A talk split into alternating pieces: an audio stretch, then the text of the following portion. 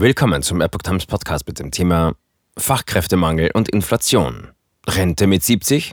Scharfer Kritik an Vorschlag. Ein Artikel von Epoch Times vom 19. Mai 2022.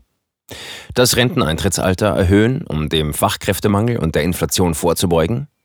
Ein Vorschlag von Ökonomen wird nun von verschiedenen Seiten heftig kritisiert. Die SPD-Spitze lehnt eine von Ökonomen wegen der hohen Inflation ins Spiel gebrachte Anhebung des Renteneintrittsalters auf 70 strikt ab. Der Vorschlag ist eine gefühllose Entgleisung. Die SPD wird nicht zulassen, dass Rentner zu Inflationstreibern und volkswirtschaftlichen Risikofaktoren erklärt werden, sagte Generalsekretär Kevin Kühnert dem Tagesspiegel. Die SPD akzeptiert nicht, dass das Thema Inflation von den immer gleichen Leuten dafür benutzt wird, ihre feuchten neoliberalen Träume der Vergangenheit heute im Angesicht von drohenden sozialen Schieflagen Wirklichkeit werden zu lassen, sagte Kühnert. Das sei respektlos. Kühnert nimmt damit Bezug auf Forderungen, die Ökonomen in der Bild-Zeitung formuliert haben. Dort wurde mit folgendem Zusammenhang argumentiert. Der demografische Wandel führe dazu, dass es weniger Arbeitskräfte gebe. So verschärfe sich der Wettbewerb um Fachkräfte und damit stiegen die Gehälter, was wiederum die Inflation anheize.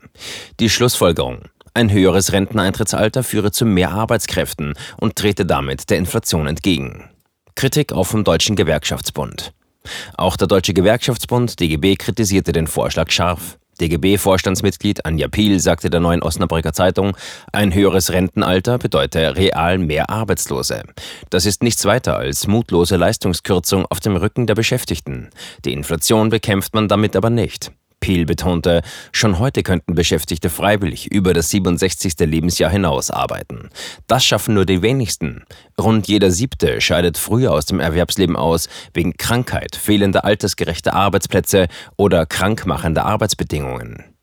Verena Bentele, Präsidentin des Sozialverbands VDK, bezeichnete den Vorschlag gegenüber der Bild als eine Unverschämtheit. Was für Professoren und Ökonomen einfach erscheine, sei für Menschen in körperlich und psychisch anstrengenden Berufen nicht leistbar. Statt sie die Krisenzeche zahlen zu lassen, sollten besser Vermögende höher besteuert werden. Der Präsident des Sozialverbandes Deutschland, Adolf Bauer, sagte, bei einem aktuellen durchschnittlichen Renteneintrittsalter von ca. 64 Jahren würde das nichts anderes als eine Rentenkürzung bedeuten. Das sei blanker Hohn für all die Menschen, die ihr Leben lang hart gearbeitet haben.